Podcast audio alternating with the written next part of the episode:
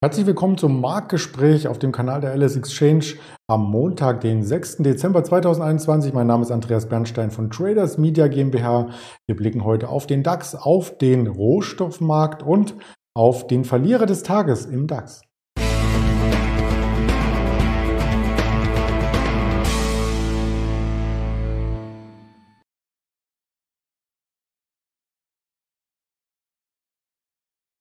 Die Themen sind skizziert, die möchte ich auch gerne noch einmal schriftlich hier darbieten. Also der DAX heute Morgen sah das noch alles sehr positiv aus, aber er verspielt erneut seinen Aufschlag. Die Volatilität ist ein Thema Corona, selbstverständlich die Ölpreise und Unternehmen im Fokus. Und das möchte ich nicht alleine hier darbieten, sondern zusammen mit unserem Händler Daniel, den ich recht herzlich begrüße. Hallo Daniel. Hallo und einen schönen guten Morgen. Ja, der Morgen war schon noch schöner, nicht weil wir im Nikolaus äh, Schuh schon vielleicht ein paar Nüsse oder Konfekt hatten, sondern weil der DAX mit einem Aufschlag gestartet ist, wie auch in den letzten Tagen, den aber so sukzessive wieder abbaut. Was ist denn daran schuld? Ja, richtig, genau. Also du hast es schon angesprochen. Wir waren, wir hatten eine sehr freundliche Markteröffnung heute Morgen ähm, im Hoch im DAX schon bei 15.300 Punkten, konnten uns wieder von der 15.000er Marke deutlicher erholen. Äh, wir waren am, am Freitag äh, spät abends bei 15.050 im Tief.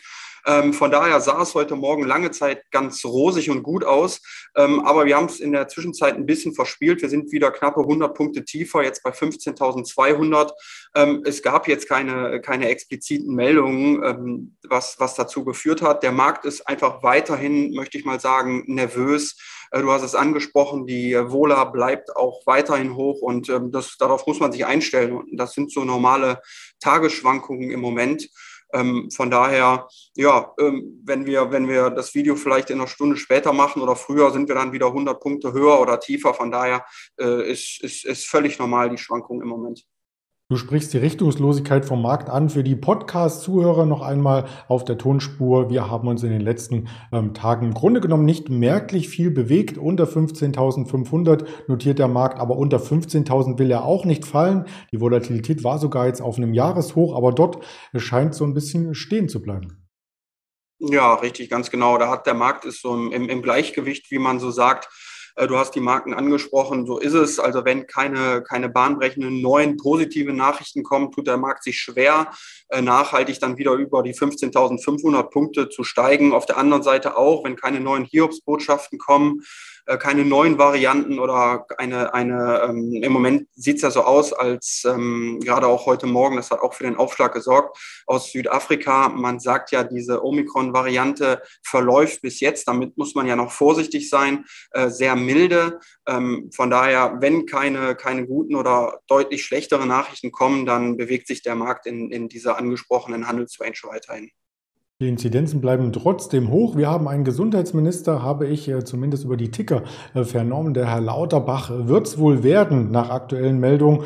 Ja, und äh, trotzdem die Karte hochrot. Das hat natürlich nichts mit Herrn Lauterbach zu tun, sondern ist der Lage, den Umständen geschuldet, was auch auf andere Märkte sich auswirkt. Deswegen wollen wir uns heute als erstes oder als zweites nach dem DAX den Ölpreis anschauen. Die Marke WTI, die kam deutlich unter Druck in der vergangenen Woche und kann sich davon auch kaum erholen. Hatte nicht die OPEC hier auch versucht, ein bisschen gegenzusteuern? Ja, nicht nur die OPEC hat versucht gegenzusteuern, sondern da kamen ja auch ein paar Giftpfeile, so möchte ich mal sagen, aus den USA vom Präsidenten von Biden. Ähm, der hat natürlich ähm, das Stimmungsbarometer im eigenen Land und seine Umfragewerte, die sind auch nicht so gut, was ich da gelesen habe in der letzten Woche. Von daher, was der Amerikaner und ähm, was der Verbraucher natürlich gar nicht äh, mag, sind natürlich steigende ähm, Spritpreise an den Zapfsäulen. Und da hat er versucht, ein bisschen entgegenzuwirken und ähm, ja, hat die OPEC äh, angehalten, die, äh, die Fördermenge nicht zu erhöhen. Äh, der Bitte ist man Ende der letzten Woche, ich glaube am Donnerstag war das Meeting, ist man aber nicht nachgekommen. Also der Plan der OPEC sah vor, die Fördermenge ab Januar zu erhöhen, nämlich täglich um 400.000 Barrel ähm, auf dann 40,5 Millionen Barrel am Tag sind es dann, glaube ich. Ähm, und äh, da hat der Markt erst gedacht, man wird nicht erhöhen oder die OPEC macht es nicht. Ähm, aber doch, ähm, man ist zuversichtlich, auch wenn man die Aussagen quer liest von Saudi-Arabien. Die Fördermenge wird wie geplant erhöht um 400.000 Barrel. Und äh, man ist zu, zuversichtlich, was die Nachfrage angeht, äh, auch für die nächsten Wochen und Monaten, weil das ist ja nicht nur Tagesgeschäft, sondern man blickt da ja auch ein bisschen strategisch in die nächsten Wochen und Monaten. Äh, man muss einfach abwarten, wie sich die Variante Omikron weiterentwickelt. Also man, man, ich habe letzte Woche auch einen interessanten Analyst äh, von Bank of America, Merrill Lynch, gelesen. Ähm, der rechnet im Mitte nächsten Jahres, rechnet der von Ölpreisen deutlich über 100 Dollar, sogar bei 120 Dollar, weil er geht einfach davon aus, wenn wir die neue Variante in den Griff bekommen, wenn die Reiseaktivität mal wieder erhöht wird, wenn die Flugzeuge starten und die Auslastung wieder da ist wie vor der Pandemie, ähm, dann ähm, wird, wird sich zeigen, ähm, weil die ganzen Ölkonzerne haben ja massiv gespart, auch äh, man hat nicht neu entwickelt. Von daher ist ein ganz spannendes Thema. Und zurückzukommen auf die Frage eben, von dir. Ähm, ja, der Ölpreis auch heute Morgen ist relativ freundlich. Letzte Woche waren wir im Brent schon bei unter 70 Dollar und heute Morgen können wir uns ein bisschen von der Marke lösen. Eben habe ich schon 71, 50 Dollar gesehen und das äh, zeigt sich auch bei den europäischen äh, großen Ölcompanies. Die liegen heute Morgen alle ganz gut im Markt, alle so zwischen zwei und drei Prozent fester. Da äh, eine BP, eine Roldat Shell, eine Eni, eine Repsol, eine Equinor. Also ähm, da kommt ein bisschen Entspannung heute Morgen rein. Mhm. Die Royal Dutch Shell haben wir hier auch im Bild, im Chartbild. Ähm, das geht schon wieder in Richtung Jahreshoch. Ein Stück weit besser sieht es bei Exxon, bei dem amerikanischen Vertreter der Branche aus, denn da ist das äh, Jahreshoch ja zum Greifen nah. Ähm, ja, genau. Ähm, ich kann dir aber auch gar nicht genau sagen, woran es liegt. Ich glaube, man gesteht den amerikanischen oder in dem Fall dem Exxon einfach ein bisschen mehr zu als der Royal Shell. Warum es so ist, kann ich dir gar nicht sagen. Aber ähm, um da mal noch den Bogen zu spannen, äh, das sieht man ja nicht nur in dem Ölsektor oder nicht nur explizit bei der Exxon Mobil, sondern der amerikanische Sektor wird ja vielfach ähm, oder andere Branchen auch ein bisschen höher bewertet als die äh, europäischen Aktienmärkte. Äh, es kommt ja nicht selten vor, dass die ganzen Analysten sagen, dass dass der europäische Markt, der Eurostox 50, noch nicht so gut gelaufen ist und auch eine andere Bewertung hat als die amerikanischen Märkte. Warum es so ist, kann ich dir nicht sagen. Ähm, vielleicht sitzt das Geld in den USA ein bisschen lockerer als bei uns. Ich, ich kann es dir nicht sagen. Wir nehmen es einfach mal so hin.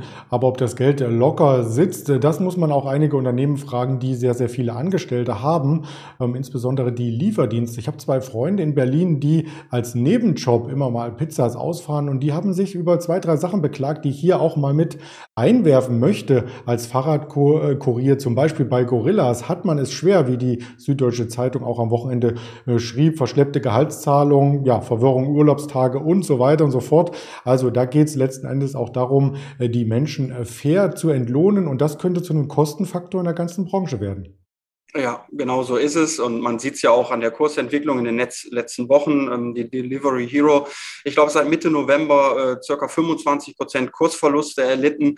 Jetzt ist er heute Morgen unter die wichtige Marke oder die, die, die 100 Euro gerutscht, eben im Tief, glaube ich, schon bei 97,50, konnte sich jetzt ein bisschen fangen. Ähm, und du hast es schon angesprochen, die Arbeitsbedingungen, da kommt natürlich von mehreren Seiten so ein bisschen Druck, auch von der EU.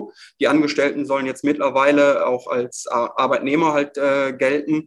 Ähm, von daher, das wird natürlich, die, die Löhne werden steigen, die Kosten für das Unternehmen selber werden steigen. Das ist natürlich alles keine, keine guten Sachen. Und man darf nicht vergessen, es ist natürlich ein, ein Profiteur, ein Gewinner der ganzen Corona- äh, Geschichte gewesen und auch die letzten Wochen. Ähm, ja, und da ist es schon, schon auffällig, dass der Aktienkurs so schlecht performt wie im Moment. Ähm, es gibt noch heute Morgen oder vom Wochenende noch eine, eine schlechte Nachricht, also die reißen nicht ab. Man war drauf und dran, Zukauf zu tätigen in Saudi-Arabien.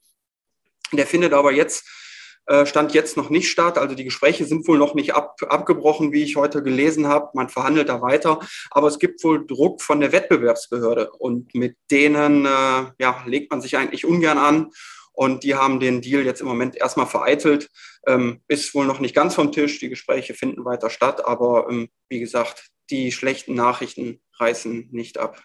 Ja, gerade die Unternehmen, die ja quasi von Umsatzwachstum profitieren, ähm, weil im Gewinnwachstum gibt es noch nichts, sie machen noch keinen Gewinn, die sind natürlich darauf angewiesen, hier weitere Länder, weitere Territorien äh, zu erschließen. Wir erschließen uns auch noch die Themen des weiteren Tages und da gibt es gar nicht mehr so viele, denn am Morgen hatten wir bereits alle Daten aus Europa und den USA ähm, vorliegen, beziehungsweise in den USA gibt es nur noch die Fahrzeugverkäufe am späten Abend, aber es gibt weitere Informationen auf den LS Exchange Kanälen. Auf YouTube, auf Twitter, auf Instagram, auf Facebook und als Hörvariante bei Spotify, Deezer und Apple Podcast äh, zu hören. Und damit bedanke ich mich für die interessanten Hintergrundinfos bei dir, Daniel, und wünsche dir eine erfolgreiche Woche. Danke, dir auch. Tschüss. Danke.